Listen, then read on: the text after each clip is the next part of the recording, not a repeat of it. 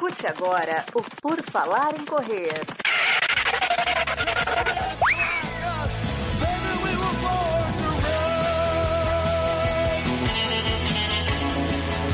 Are you ready to run?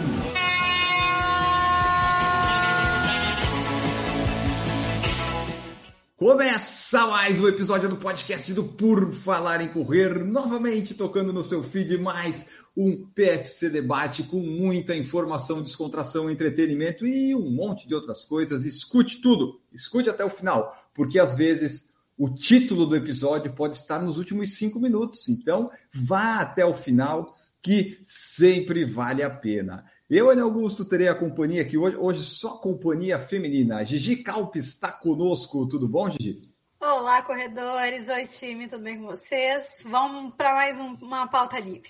É isso aí. A gente vai falar sobre qualquer coisa que apareça aqui no chat ou na, nas redes sociais. Temos também Adriana Duda Pisa. Tudo bom, Adriana? Boa noite. Boa noite, Gigi, Enio, Camila. Boa noite, pessoal. Mais um dia livre aqui para responder perguntas. Exatamente, a gente responde tudo, é opinião, é fato, é informação, é mentira, é tudo, tudo, absolutamente tudo. Teremos também a presença de Camila Rosa. Tudo bom, Camila? Oi, Enio, tudo bem? Gigi, Duda, todo mundo que acompanha a gente. É o que eu falei no Instagram, né? Quinta-feira não é mais dia de TBT, é dia de pauta livre no PFC. Aí, ó, ainda rimou, é, é um espetáculo, é isso aí mesmo, é isso aí. Bom, pessoal, vamos começando aqui. Só trazer para vocês, agora eu lembrei dessa vez de trazer aqui coisas que o pessoal manda, né, os nossos ouvintes queridos, e eu tinha esquecido de falar no último episódio que a gente fez o PFC 520, se era possível evoluir depois dos 50 anos, né, um dos assuntos. E eu esqueci que eu tinha que comentar que o nosso ouvinte, Alfredo Madeiro, fez a, a maratona dele lá em Santiago, ó, dia 9, 8 de maio, não lembro bem quando é que foi, dia 8. E eu tinha esquecido de falar aqui, porque a Camila stalkeia ele, né? E, e daí eu também fui lá, não, o Alfredo tinha uma maratona. E daí ele comentou também, e tá lá no Spotify fixado o comentário. Tenho 57 anos, iniciei aos 41, primeira maratona 4 horas e 30, última realizada dia 8 de maio foi para 3 horas 28 e 26. No meu caso, evoluiu o pace. Então, em 16 anos, o Alfredo teve uma melhora aí de mais de uma hora no tempo dele. E eu tinha que registrar aqui que o Alfredo já acompanha várias, várias lives conosco, já participou de vários podcasts. Então fica aqui o registro dos parabéns para o Alfredo. E também últimas mensagens que recebeu, agora eu vou trazer, né? O Cristiano Paiva, não sei se vocês lembram dele, que perguntou sobre o fisioterapeuta lá, né? Que a gente falou, né? Fisioterapeuta, que ele não, queria, não conseguia sair da fisioterapia. É, ele falou assim, ó, mudei de fisioterapeuta e mandou um emoji de joinha. Então, assim, o fisioterapeuta do Cristiano pode não ter gostado, mas eu acho que a gente ajudou, então, o Cristiano que ele trocou de fisioterapeuta. Então, aí sempre bom poder ajudar as pessoas. E, por fim, trazer aqui a mensagem da nossa audiência, né? Nós recebemos a mensagem aqui da Amai, que é uma yogini corredora, professora de francês nas horas vagas, que mandou uma sugestão para um próximo podcast para falar sobre corredores iniciantes que nós vamos anotar aqui, provavelmente semana que vem já falar. Renato Ushikawa, quase que eu esqueço dele, ele está de aniversário hoje, então parabéns para o Renato. No podcast ele vai saber que a gente deu no dia, depois ele vem ver na live. E por fim, a Tiziana Oriuca falou que ouviu o último episódio que nós gravamos e estava tudo bem até começar a parte da alimentação. Deveria ter um aviso de áudio sensível. Mas aí é o que eu falei para ela a gente já meio que dava para prever o que, que vinha né, pela frente quando o Marcos Boss começou a falar de flatos, essas coisas. Né? Então, estamos aí registrados os ouvintes, vocês sigam no Spotify, avaliem, que nós vamos começar aqui a pauta livre. Pessoal do YouTube pode participar ao vivo e pessoal do podcast saiba que pode participar das quintas-feiras ou depois você ouve e manda sua sugestão. Rodrigo Barbosa Neto mandou os seguintes. Qual a melhor forma de definir o ritmo da prova? Teste de 3 km, frequência, percepção, etc. O que que vocês utilizam para definir um ritmo de uma prova? Eu não sei se ele quer dizer ritmo da prova ou qual seria o ritmo da prova ou um treino de ritmo para a prova, sabe? Mas eu acho que a gente pode ficar nessa nesse escopo aí. Na minha opinião, depende da prova. Se for uma maratona, eu vou definir num teste de 15 quilômetros, umas duas, três semanas antes da maratona.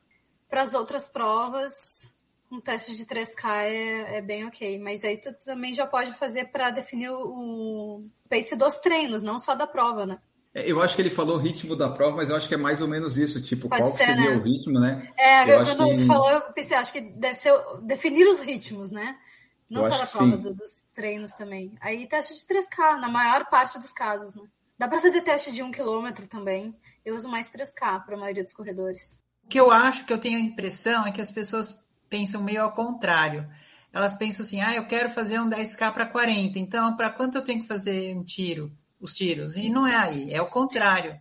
Qual é a sua, a sua situação agora? Você vai fazer os tiros com o que você tem de 3K hoje. O, se vai chegar no 40 ou não é outra história. Agora, não tem, não tem isso. Ah, para fazer em 40, quanto que vai ser os tiros? Não existe isso. Né? As pessoas É, concordo. É boa, é, Duda, bem, verdade. bem colocado. E eu acho também que, tipo, você tem que ver na, no conjunto dos treinos que você está fazendo, né? Como você está evoluindo, como É. você se sente num longo, num ritmado. Aí você vai adaptando e vai, vai tendo a consciência do que que seu corpo tá capaz de fazer, né? O que que ele vai ser capaz de fazer na hora da prova.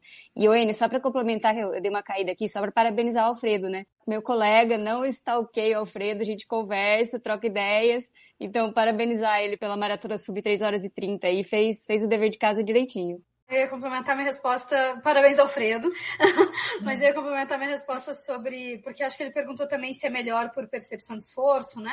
Isso, percepção de esforço, frequência, etc. Tá. Frequência, para mim, frequência é um dado sempre secundário.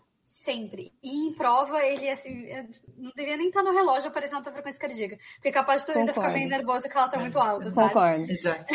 É um dado secundário, pra, principalmente para ver frequência cardíaca de repouso também, a de recuperação e tal.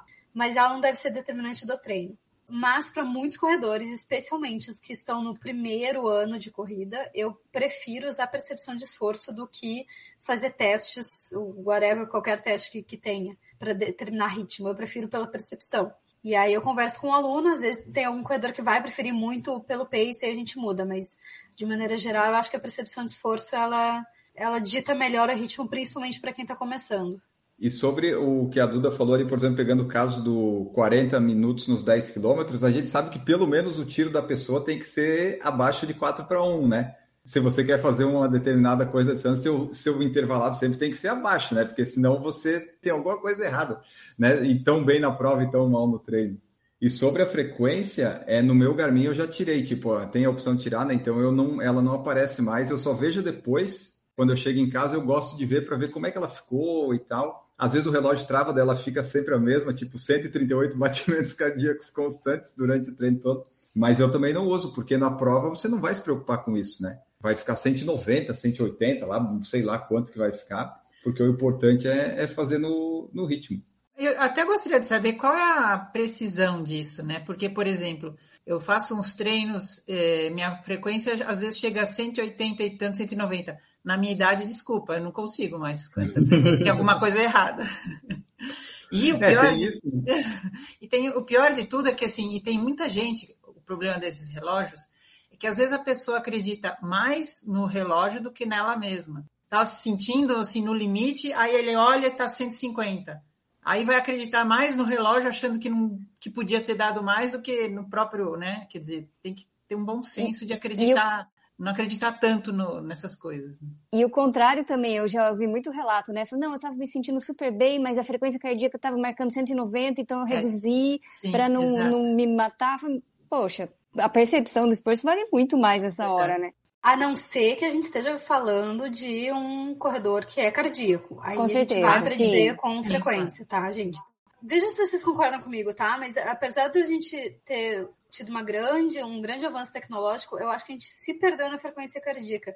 Porque antigamente, a Polar sempre foi muito famosa, né, por ser um bom frequencímetro e tal.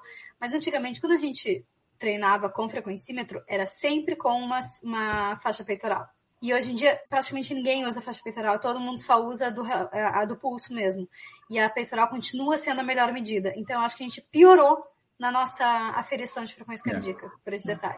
Exato, porque não, a- aquilo lá eu acho que ele é, é tipo, é menos preciso que o GPS, né? Você tem como base. Daí eu, eu gosto de pegar vários treinos e olhar, porque daí você consegue meio que ter, às vezes, um padrão ali, mas tem o dia que ele trava, tipo hoje. duas vezes de 3 km, ele travou em 148. Pelo que ele me mostra aqui nos treinos, geralmente eu vou a 190 pela frequência do relógio. Então eu já sei que 148 não seria. Então eu já nem considero isso, apesar de o treinador colocar às vezes na rodagem de quarta, ritmo confortável, frequência entre 145 e 155. Eu nunca considero aquilo, eu vou no confortável, que geralmente bate, geralmente fica entre essa média, mas eu não me preocupo com isso, mas acaba saindo porque eu ainda me conheço, ainda confortável, essas coisas, eu sei mais ou menos como é que faz. Cássio Araújo falou, doutora Duda manda muito. E William Mendonça, doutora Duda, sempre com ótimos comentários. Duda acrescenta demais aqui no nosso debate, é, é outro nível, outro nível.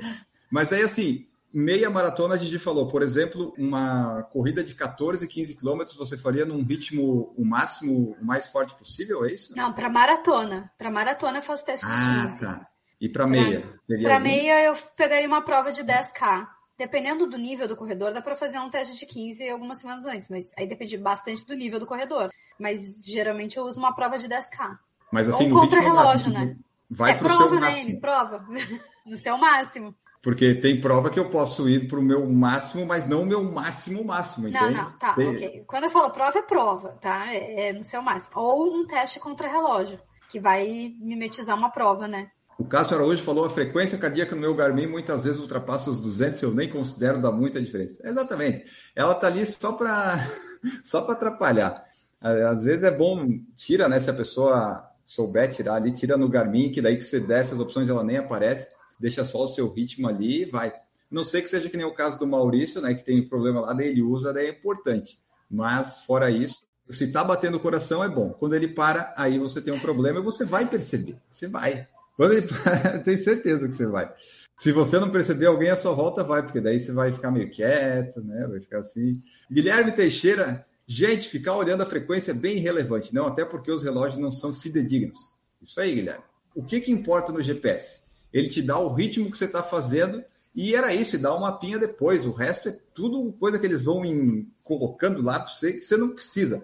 O relógio só precisa programar um intervalado ali, né? Mostrar o ritmo médio da volta e tá bom, não precisa de mais que isso. É esse que é o problema. Ele- hoje em dia ele fala se o treino foi bom ou não, né? Mas quem é ele para dizer?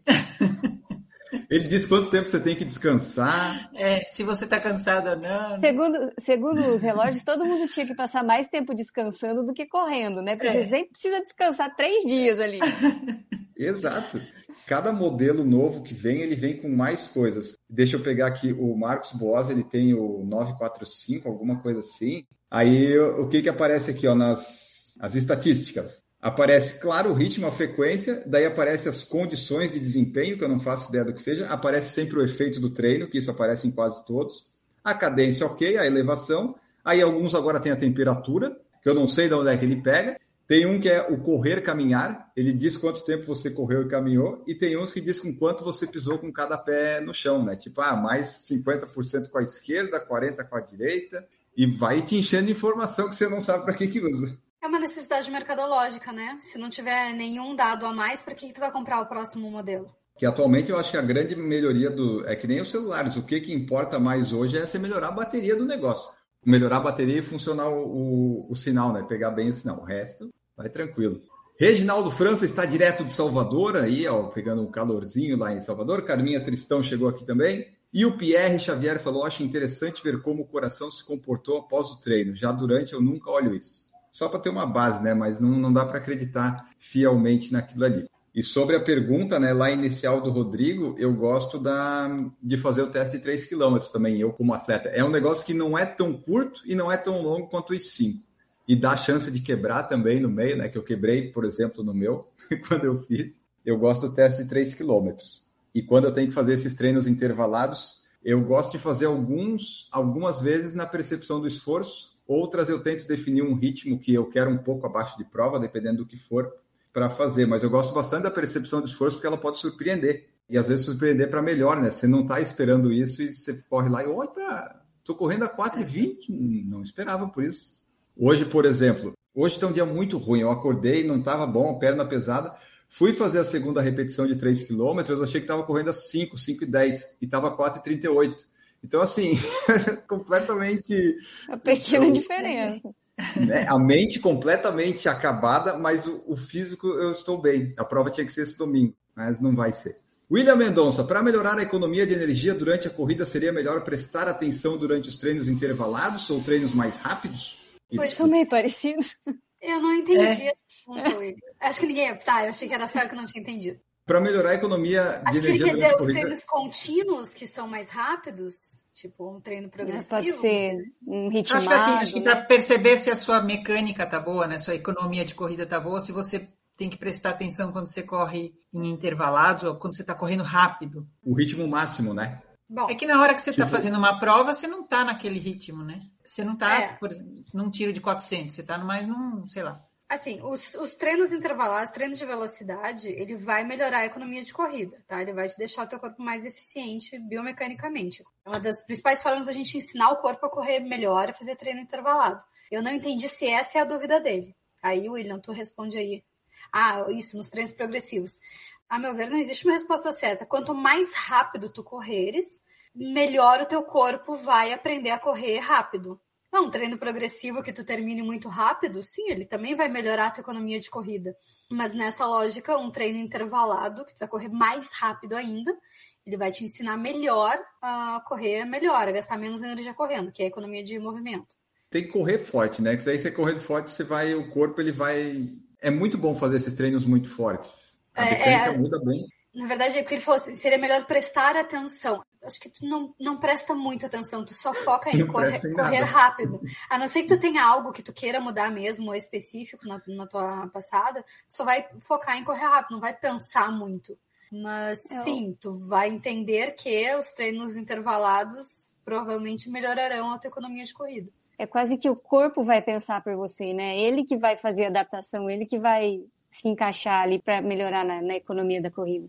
É, eu, por exemplo, quando estou correndo meu, os tiros de 200 metros, que são os mais fortes que eu faço de ritmo, daí você não pensa em nada, você às vezes só pensa em, tá, tomara que eu não caia aqui. Mas o resto, o corpo ele se adapta àquela sua velocidade máxima. Guilherme Teixeira, uma dúvida aí sobre a questão do treino ser aeróbico ou anaeróbico. Vocês podem esclarecer esse aspecto? Eu não posso, que eu nunca soube direito a diferença, mas as doutoras aí podem. Doutoras, mestrandas e treinadoras. O sistema aeróbio e o sistema anaeróbio são sistemas de fornecimento de energia que o corpo utiliza, tá? Então, quanto mais rápido a gente fizer algum movimento, no caso da corrida, treinos intervalados, treinos de 100, 200, 400 metros, séries de 100, 200, 400 metros, vão utilizar mais o sistema anaeróbio e menos o aeróbio, ou aeróbico, tanto faz, tá? Os dois termos estão corretos. Isso quer dizer que a pessoa não respira? Não, ela sempre não, respira. Não, era isso que eu, era isso que eu vou falar agora. É, e os treinos aeróbios são treinos de mais baixa a moderada intensidade que a gente consegue manter por muito mais tempo. Mas a gente está sempre usando o sistema aeróbio em algum sistema do corpo. O que a gente está falando aqui de sistema aeróbio e anaeróbio é para o sistema neuromuscular, tá? Então, quando tá dando um tiro... Vamos pensar assim, ó, no, no mais anaeróbio possível. Séries de 100 metros, tá? Então, tu tá lá achando que tu é o, o Zayn Bolt tá fazendo uh, séries de 100 metros. É muito rápido, é super explosivo, é super anaeróbio. Mas o teu cérebro, o teu sistema digestório, outros sistemas do teu organismo continuam utilizando oxigênio, continuam utilizando o sistema aeróbio, tá? A gente está falando só da parte muscular, cardiovascular, mas principalmente para a utilização de energia no sistema muscular. É, tu vai continuar respirando, porque tu continua usando o oxigênio em outros sistemas. Mas aeróbio e anaeróbio é basicamente o sistema aeróbio são as mitocôndrias que estão fornecendo energia. O anaeróbio é quando as mitocôndrias não conseguem mais fornecer energia o suficiente, a gente tem outros ciclos que não dependem do oxigênio dentro das células. É isso, fisiologicamente é isso. Anaeróbico é quando você está quase morrendo, né? Fazendo muito forte. Aeróbico é quando está mais, mais tranquilo. Enquanto você está aquela com um, um trote que você conversa com a pessoa, né? É, Pode o... ser isso um erro comum assim de quem começa a estudar isso, seja por obrigação na faculdade ou porque gosta de, de estudar fisiologia, é ah, uh, o sistema anaeróbio ele vai durar apenas alguns segundos e o sistema aeróbio vai durar mais do que esses segundos, né? Então, ah, e até 10, 15, 20 segundos é super anaeróbio, acima disso é aeróbio. E aí o professor conta assim, ah, eu vou contar aqui 10 segundos no meu relógio. Pronto, que, que sistema que a gente utilizou? A gente utilizou aqui na sala de aula o sistema aeróbico, tá todo mundo sentado, parado, né, gente? Não tem a ver com o tempo, tem a ver com o nível de exaustão. a gente está sempre usando energia proveniente das mitocôndrias, do sistema aeróbio. Quando isso não é mais o suficiente, aí sim vão entrar em jogo outros ciclos metabólicos que não dependem do oxigênio. O aeróbio está sempre disponível, está sempre sendo utilizado. Às vezes ele não é o suficiente, e daí, quando a gente né, precisa fazer algo, correr atrás do ônibus, fazer algo muito mais rápido, precisa de mais energia, de alta intensidade, que a gente não vai aguentar, obviamente, por muito tempo, a gente usa o sistema anaeróbio. É, quando o aeróbico não dá conta, ele precisa de uma ajudinha extra, né? E aí entra o anaeróbico. é, mas, mas, na verdade, assim, quando você vai fazer uns 100 metros, você vai, assim, você usa o anaeróbio porque ele é mais rápido. É que você não tem é, quantidade suficiente de, hum. de, de energia anaeróbia para fazer mais do que 100 metros.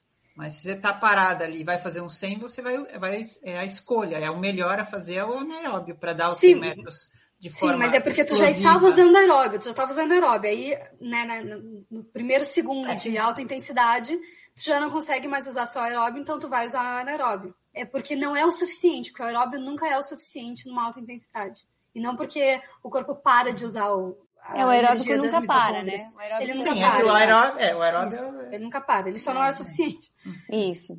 Mas aí se eu quero fazer uma prova de 5 km com o meu recorde pessoal correndo mais forte, Vai ter alguma parte de anaeróbico? Vai ser todo ele? Ou vai ser tipo só o final, aquele sprint final? Não, não é no final, definir? é uns 5 a 10%, né? Aí tem um percentual aí que eu não sei de cor. O 800 tipo... já é muito baixo, já, já vai para é, bastante aeróbio. Quase tudo é. aeróbio. Vamos, vamos falando outras coisas, que eu até procuro uma tabela aqui para ver o percentual, porque eu não sei de cor também. Então, pelo que eu estou entendendo aqui das nossas professoras, é, o anaeróbico ele só vem só de vez em quando ali, aquele sprint final dos últimos 5 km e é isso. Que ninguém aguentaria muito tempo. Aí se a pessoa meio que, se fosse usar só isso. É uma, é uma energia limitada, errada, né? né? Porque a gente tem pouco, né? Então ela acaba rápido. Então isso aí é tipo aquele turbo do joguinho, né, que a gente usava é que acabava turbo. rápido. Você aperta o A ali do botão, ele dá aquele turbo. aí a, a barrinha logo, logo acaba, né? E daí tem que passar um tempão até encher de novo, uhum. né? Você tem que passar é. no, no, no, posto ali para abastecer. Ou se você usar um método né, que não é legal, é. você consegue encher antes. Ó, o Guilherme, Guilherme Teixeira, Teixeira colocou nitro, é isso mesmo. No Crash, né? No Crash Racing tinha isso, no Mario também. Você colocava o nitro lá e. Pum! No F0 acho que tinha nitro também, né? Ah, pode ser que sim. Joguinho de corrida tem que ter nitro. Senão o pessoal, o pessoal que é competitivo aí não, não consegue. Guilherme Teixeira perguntou como estão este mês de prova para vocês? Rio, Poá ou outra prova? Eu acho que daqui só eu vou correr, né, esses meses, né? Porque a Gigi, a Camila e a Duda, eu não sei se estão inscritas em alguma prova vindoura. Eu posso uma surpresa aí, depois eu conto. Eu não, tá a surpresa que eu tenho é que eu tô de molho. Ah, como é que ah, tá, Duda? Melhorou? Esperado, claro. Eu tenho uma é, é, é uma degeneração do menisco, mas é degeneração pela idade mesmo, né? Que todo mundo tem, né? É, mas assim, que deu uma inflamada e inclusive inflamou até um pouquinho do osso, né, da tíbia, ali perto do menisco. E isso que começou a doer, né? Em volta do menisco e no osso ali tá inflamado. Então tem que esperar dar uma desinflamada. Um Mas é descanso. é pura, é pura é, é sobrecarga do tempo, Sim. não tem. Tipo, gastou um negocinho do menisco, daí ficou mais perto do osso, dependendo da intensidade é, é que, da na verdade, é, é, é a parte do menisco, bem atrás do joelho, é a parte do menisco que chama raiz, né? Que é onde ela se insere, onde ela gruda no osso. Ela é grudada na frente e atrás. O menisco é grudado no osso na frente e atrás. Ele é um C. Ele é grudado na frente e atrás. E atrás é o ponto de mais impacto. Por causa da minha anatomia também, né? Ali é o que mais impacta, o que mais depois de anos, anos, mesmo que fosse, mesmo em pessoa sedentária pode acontecer isso. É lesão de degeneração. Correr estava é, massacrando, né? Inflamou. É impressionante, né? Porque você para de correr, já melhorou muito, né? Porque é, é, é, uma, é, o, é o impacto mesmo, né? É igual o meu menisco rompido, quando ele estava ruim, que ficava inchado, tinha que parar de correr. Daí você volta e às vezes ele volta a doer e tal, demora. É bem complicado isso, né? Porque é impacto atrás de impacto. É, tem que ir administrando. Exatamente. É. É, é o que eu aprendi a fazer. Tem dado certo, por enquanto tem dado certo, por enquanto está funcionando. A Duda ainda está se recuperando. Aqui o William mandou melhoras para a doutora Duda, que possa voltar logo aos treinos. Isso. Duda tem que voltar para bater o recorde, né, Duda? O recorde é, master. É, então. Como só Boa. vale depois de, agosto, de julho, então. Tem ah, tempo, tem tempo. vai na pré-temporada, remando, fazendo um fortalecimento, vai ficando boa. Então a Camila talvez participe de alguma prova que a gente não sabe qual é, porque a gente só descobre quando a Camila. É, eu, eu, eu, só falo depois, não falo antes, não. A única coisa que a gente sabe da Camila é que ela vai para Chicago. O resto a gente não sabe absolutamente nada. e não é todo mundo que sabe, é só quem escuta o PFC. Aí, ó, que não é pouca gente. Tá aumentando cada vez mais. É que nem o Cássio me falou no direct. Ah, ninguém sabe que eu vou pro Sub 3 no Rio, só quem ouve o podcast. A gente sabe meu... que ele vai pro Sub 1250 já, né, Cássio? Já tá definido é. isso daí. Daí ele falou, não, mas no meu círculo social de amigos ninguém sabe. Ah, então tá. Mas o podcast tá, tá sabendo. E daí a princípio.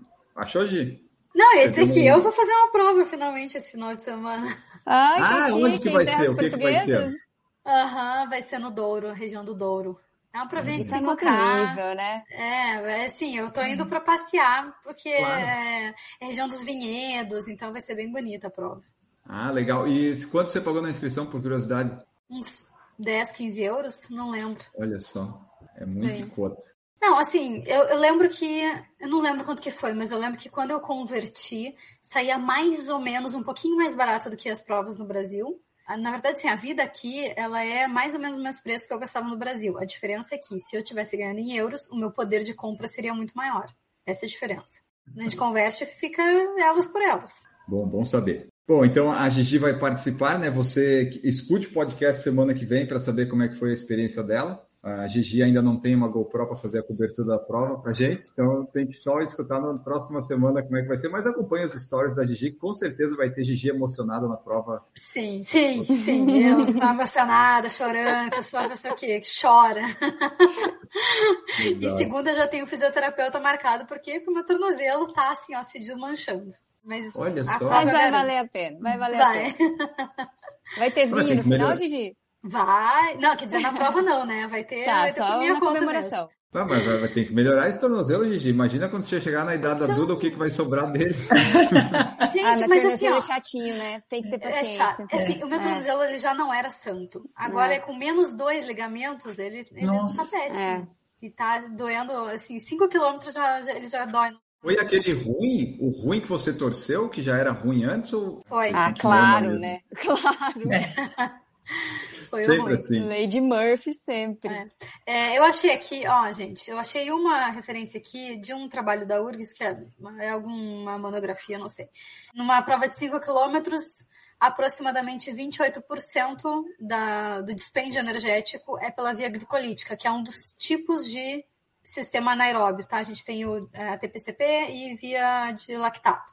Essa de via de lactato, 28%. Então, é bem considerável. Deve ter outros trabalhos falando um pouco mais, um pouco menos. Na minha memória era um pouco menos. Mas enfim, só por curiosidade mesmo. Bom, então, Duda em breve participará. A Camila aqui, ó, o Guilherme Teixeira falou que tá achando que vai encontrar a Camila lá em Porto Alegre. Não, eu acho não, que não, Guilherme. Porto Alegre vai todo mundo, né? Porto é, Alegre não, não, não. Aí não combina com a, com a Camila. eu não iria também, mas aí cancelaram a de Floripa. É, você me, você me deu, deu cano nessa. Você falou que não ia, não. Eu não ia, mas aí a meia de Floripa cancelou. Pois é. Daí, eu ia para a meia aí, de Floripa.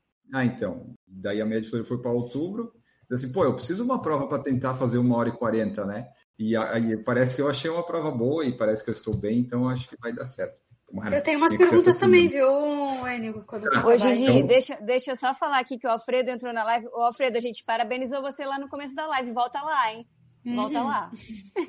ah, e aproveitar a pergunta dele aqui, já que a gente falou de frequência, ele perguntou se a frequência cardíaca baixa no treino, se a idade influencia. Ele tem 57 e a frequência sempre marca muito baixa. Claro que sim, Alfredo. A, fre a, frequência, a idade é o principal fator que, que diminui a frequência cardíaca.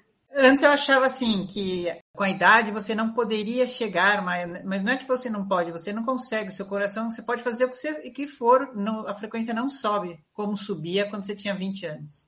Acho que é o sistema é, nervoso é, tentando te proteger, né? É, várias, é, várias alterações é, não, não funciona, acaba, né, não funciona é. como, como antes. Uma das consequências do envelhecimento é a piora da regulação cardiovascular. Não tem uhum. jeito, uhum. assim. A tua percepção de esforço vai estar super alta e a tua frequência não vai estar uhum. tão alta assim, infelizmente. É, tipo, vai baixando cada vez mais até que vai pro zero, né? Aí foi pro zero. é a tendência, né? É a tendência. É a famosa que para de bater. É a famosa morte. É isso aí, pode acontecer. É, a melhor morte é morrer de velhice, né? Por causas naturais. Essa, essa é a melhor morte que tem. Gigi, vamos lá para as suas perguntas, enquanto o pessoal do YouTube aí não mandou mais nada, né? Só completando a do Guilherme Teixeira, então a Camila pode aparecer em algum lugar, a Gigi vai correr, correr o domingo e eu vou estar em Porto Alegre tentando o meu recorde no Rio de Janeiro só para passear, ver se eu ganho do Danielzinho, mas acho que não vai dar. Vamos começar então. Do Fábio Correia, meu corredor. Qual é o intervalo razoável para inscrição em provas? Bom, depende da, da distância, né? Acho que a gente falou isso em outro episódio. Para corredores não profissionais, e experientes, corredores experientes, maratona, umas duas bem feitas por ano. Dá para fazer mais, óbvio que dá, dá para fazer um monte, gente. Dá para fazer 40 maratonas em 40 dias, mas bem feitas, acredito que duas sejam um número razoável. É, meia maratona, quatro, quatro ciclos de meia maratona, acredito que seja razoável também. E aí, 5 e 10, o céu é o limite. Não, brincadeira, não tanto, mas, mas dá para fazer mais. Dá pra fazer uma por mês, né? 5 e 10, talvez. Agora, 21 e 42, eu, eu concordo com você. É duas, duas maratonas, quatro meia, porque a gente vê na internet, tem gente que corre várias e corre bem, mas é sempre o pessoal mais fora da curva, né? São Se você vai pegar a média né? É. Sabe quem que eu acho que corre muito bem, muitas meias e maratonas, uh, assim, tem bons tempos? é quem daí só corre leve. A pessoa corre todos os dias, tem uma, uma, quilometragem altíssima e aí só faz treino leve. Se essa pessoa aguenta essa carga de treino, esse volume tão alto, sem quebrar, nem precisa fazer treino de velocidade. Vai, pode fazer meia maratona e maratona a rodo. Tem uma. Ai, como é que é o nome dela? A Dani Gabriel. Eu adoro. A Dani Gabriel. É, exatamente. A própria. a própria. Ela não se machuca. E você vê que ela se diverte, né? É se diverte pra caramba. E é. faz tipo assim, ai, todo dia faz 20, daí, ai, um dia ela tava atrasada pro trabalho dela fez só 10. Sabe? Não, ela, daí... ela fez uma viagem, agora fez três maratonas, acho que em 15 dias. Ela tá É, correndo todos os dias também. Corre, ela tá. muito Mas tem que, ser, tem que ser um pouco fora da curva, porque É. não, é, não é qualquer É, corpo que é. aguenta isso a Não, longo eu- prazo. Eu Não, acho com é certeza. É, a da exceção da É. exceção. É. Pois é. É a exceção que É. confirma a regra, né? É porque tem que ser bem leve. E às vezes, tá, a pessoa consegue correr leve, mas às vezes também é chato correr leve demais, É. sabe? Você dá uma hora que enjoa. E tem o pessoal que corre, consegui lembrar do seu Nilson e do Zé Edu, né? Que eles O Zé fazem várias. E o E Zé eles corre tão- forte, né? Então, eu queria ter essa genética, sabe? Para poder correr leve e fazer sempre 4,15, 4,20, É 4,50. verdade. Mas o meu leve seria 6,30, daí eu demorar muito e eu não quero demorar tanto. Daí É, eu tenho que ir que nem vale a pena também. Não, É. aí o corpo É. se desgasta É muito, demais. né? é, é muito tempo, né? É. Dando pancada. Daí eu gosto das meias. Que meia, por exemplo, eu consigo garantir um sub duas horas a qualquer momento. Daí ok. Aham. Mas daí maratona, sub 4 eu não consigo fazer nunca. A Duda viu de perto. Mas então, o período da inscrição é aquele ali que a, que a Gigi falou, né? Duas maratonas bem feitinhas por ano, quatro meias, 5 e 10, você vai ajeitando aí, escolhe uma a cada mês, de repente, para tentar ir mais forte, que dá para recuperar. Tá, daí nessa mesma vibe, o William, que tá aqui com a gente nos assistindo, também perguntou no meu Instagram: dicas para planejamento da temporada. Já pensando em 2023 para correr quatro provas de 21, porque ele tá levando em conta o que a gente falou, William. Muito obrigada. Não, não é William, é Will, desculpa. É, Mas tá levando em conta. Tá levando em conta, exato. Ai, gente, eu não sei de cor calendário de anual, assim, Não, aí, então. Eu nem lembro a data das provas. Pra mim tem que ser Não, tudo então. anotadinho, não vou poder ajudar. A- pelo menos a gente já sabe que a pessoa, o que, que ela quer. Ela quer pelo menos 21. Então, ela já consegue, vai ver com o treinador ou com, sei lá, com quem que ela vai ver, para ver quando é que ela vai ter essas disponibilidades, provas que ela gosta de fazer. Porque meia, você vai ter de janeiro a dezembro, seja no Brasil, É. seja fora. Então, é só É, eu não sei de que cidade que ele é também, né? Mas dá para fazer. Tipo, você pensa assim, ah, em abril vai ter alguma coisa, deve ter uma meia em São Paulo no meio da maratona. Você bota uma lá. Aí você vai pensar em. Não, ele está fazendo quatro, né? Então é março. Março deve ter alguma no Rio em São Paulo. Junho você pega Porto Alegre e Floripa. Ali por setembro deve ter alguma meia perdida em São Paulo que sempre tem. Em dezembro você pega qualquer lugar e pronto. É muito É, fácil meia, agora que a meia é, fácil, é fácil de achar, né? Sim, muito. E meia, eu sei que meia e maratona geralmente vai ter a distância, né? Mas 5 e 10, eu tô pegando meio um de fazer essas provas, É. sabe? Porque eu nunca sei se vai ter 5 Ah, e 10. Cinco, Daí eu- cinco nunca tem. É que cinco não existe mais prova. Cinco, cinco é o desprezado, né? É que não tem mais prova. Antigamente existia, não existe mais prova pura de 5. Então é como É pra- é. A 5 é para os iniciantes, né? É. Agora 10 ainda até. Você E acha cinco, mais boas, cinco é a né? prova que a Duda tem que brigar com uma iniciante que quer sair na, na frente, na largada. É. Né, Duda? É. Tem que empurrar a pessoa que nem corre direito pra tu poder sair na largada. Isso, a gente vai falar no próximo episódio sobre Comecei a correr e agora. Vai ser um bom título clickbait que a gente vai trazer várias informações e nossas experiências. Mas é tipo, 5 é que nem a Duda falou, é- e às vezes é de 10, eu vou mais no meu ritmo médio, sabendo, pô, se der a distância, beleza, mas eu vou no ritmo que eu quero fazer meu recorde. Se der a distância, eu faço. Se não der, bom, eu faço a projeção. Você e- faz também. Não, a, a minha, a minha teoria é você continuar correndo, hein? Não deu 10? Continua. Vai até dar 10, quero nem saber. Às vezes não tem espaço, mas é uma boa ideia. Não, mas faz um zigue-zague ali. É, ou, ou se você percebe que a prova vai dar menos, você já começa a fazer umas curvas abertas, né? Tipo assim, ah, Tem mais alguma aí, Gigi? Tem mais. É, o Vamos lá. Thiago Caetano dizendo: Eu sou o Thiago que gosta de pauta livre. Thiago Caetano, o Thiago que não gosta é o. É, ou um Thiago, eu acho. É, não, não é Caetano é mesmo. Ferreira, né? Ferreira, Teixeira. Oliveira, assim. acho que é Oliveira. Pode ser, é Oliveira. Mas ele ouve, ele ouve os pauta livre também. Ele já, ele já aceitou. Sim. Ele já aceitou. Tá resignado, coitado. É. O Sir Benji PT, não sei como é que fala esse nome, perguntou quantos quilômetros já fez em Portugal, Gigi. Então, como eu não estou treinando, eu estou apenas correndo, eu não tô nem subindo meus treinos do Garmin. Eu nem sei. Não sei, Ai, talvez que Que absurdo. Que absurdo. 50, 40. Gente, eu tô aqui, ó, good vibes total. Eu saio pra correr. Eu não, não tenho treino, não tenho nem planilha por enquanto. Mas aí, se, se eu tiver um bom prognóstico aí do fisioterapeuta, daí eu faço uma planilha e começo a subir. Eu até abro meu Strava, porque meu Strava é fechado. Campanha Gigi abre o Strava. Hashtag. Eu só preciso encaixar os treinos direito, que tá, tá, tá foda. Da Stephanie, quebrar no treino pré-prova, mau sinal ou todo o período anterior já ajudou a quebrar? Stephanie, depende de muitas coisas. Primeiro, tu pode estar doente agora, e aí tu quebrou o treino. Pode ter sido só um dia ruim e tu quebrou o treino. Pode sim tu ter errado na mão mesmo, tá com muito volume, alguma coisa assim, ter errado no treinamento, pode acontecer também.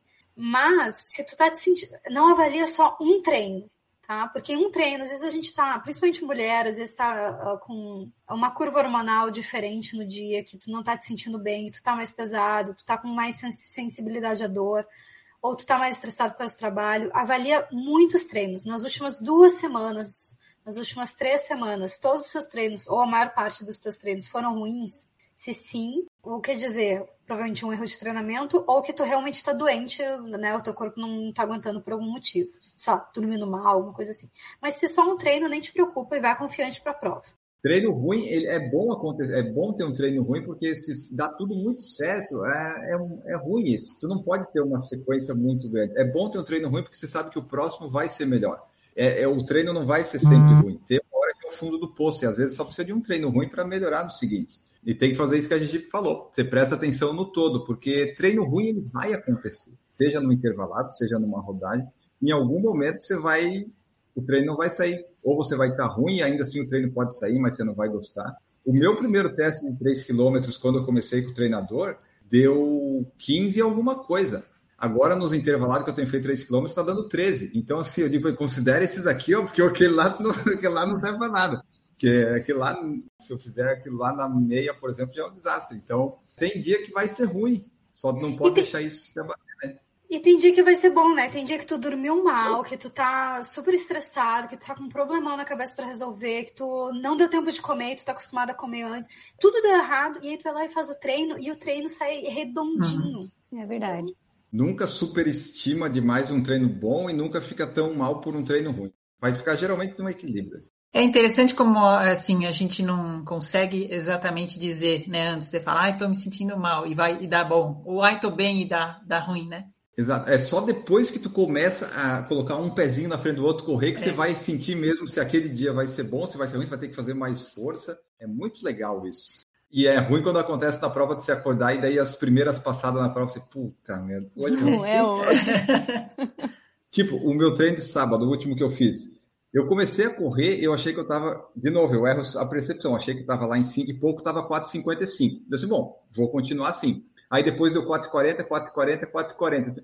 Eu vou continuar para ver até onde é que dá. E no final eu fiz uma hora e 40 meia, foi meu segundo melhor tempo da vida. E isso me criou um problema para Porto Alegre, né? Porque se no treino eu faço uma hora e 40, em Porto Alegre eu tenho que fazer menos. E aí já, já fica aquelas questões todas na cabeça. O Jefferson Galera falou que acha que aeróbico no 5 km é uns 10%, no 10 km uns 7%, na meia uns 5% e na maratona uns 3%. Anaeróbico, né? Ele falou. É, eu acho que eu tinha mais esses números em mente também.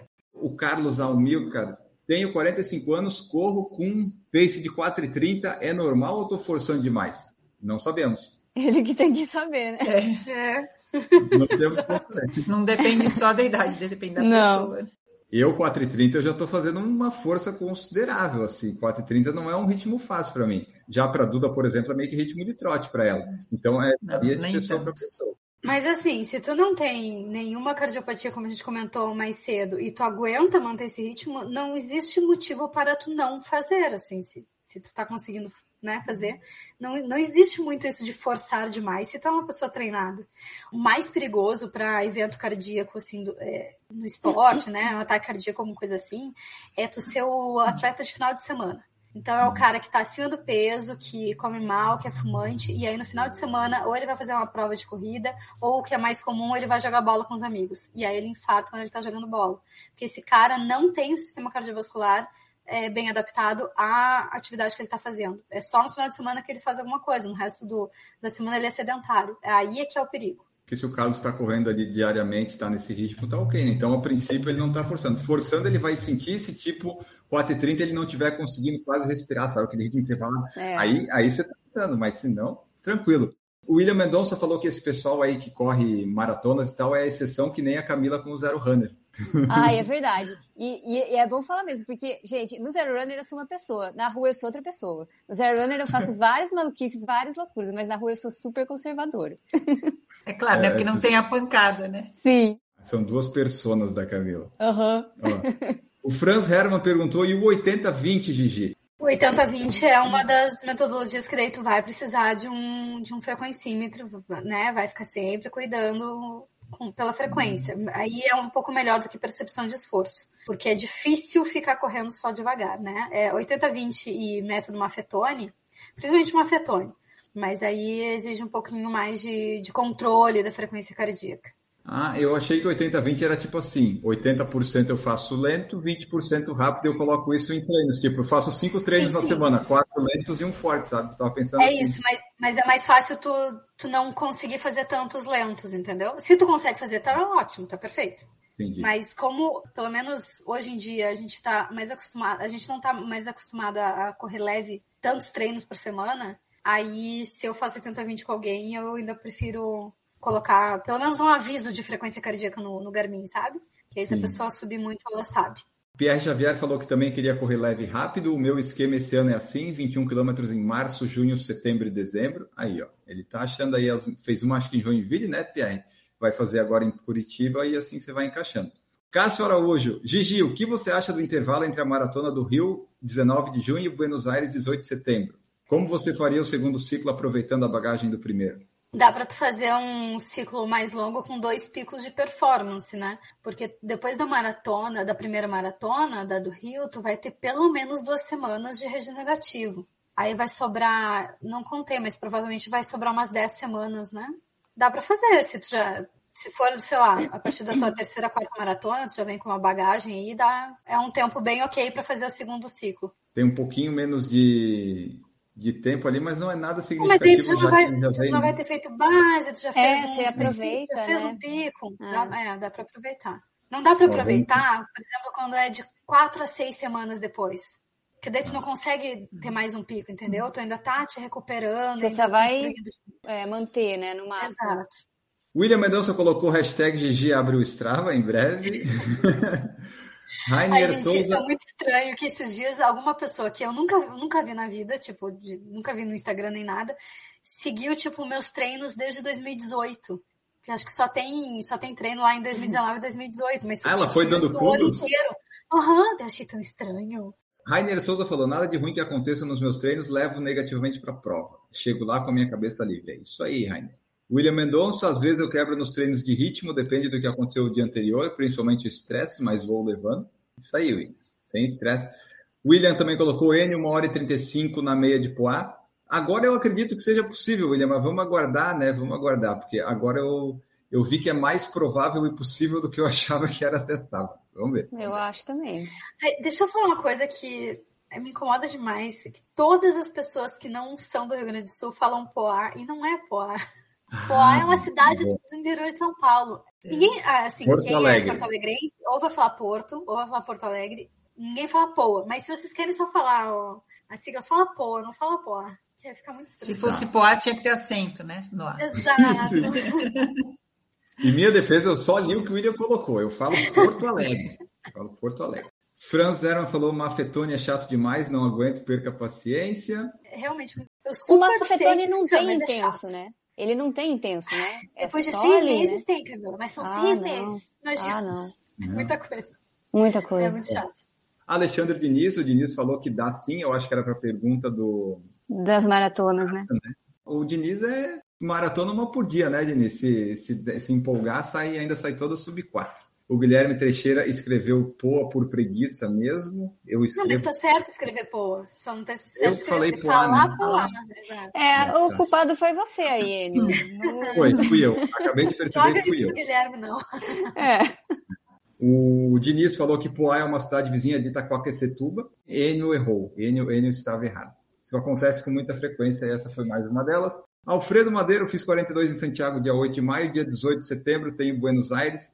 É muita pretensão bater novamente RP nesta prova. Fiz transição de 15 dias, já estou no novo ciclo. Não é pretensão, dá?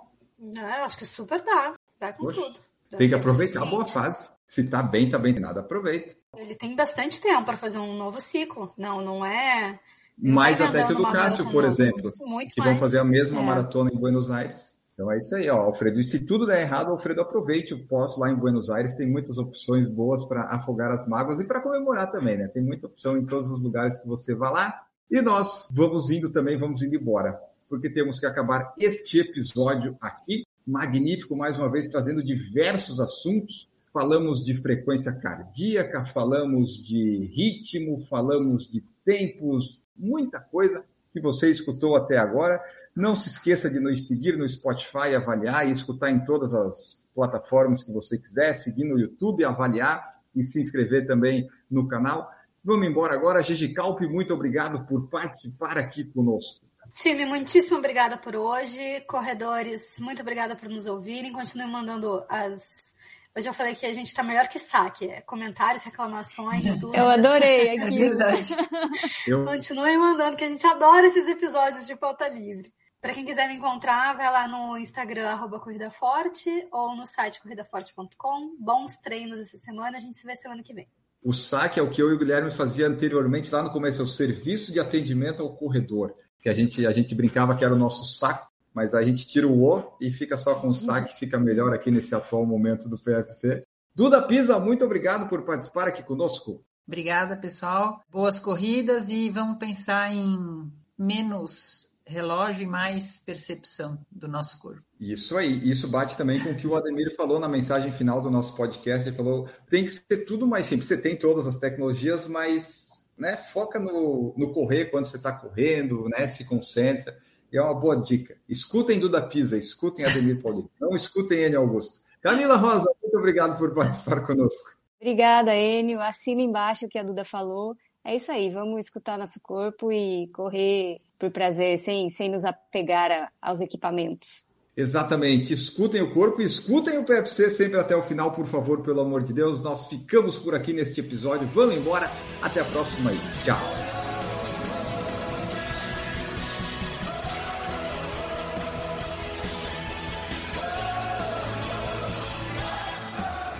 Produção por Falar em Correr, podcast multimídia.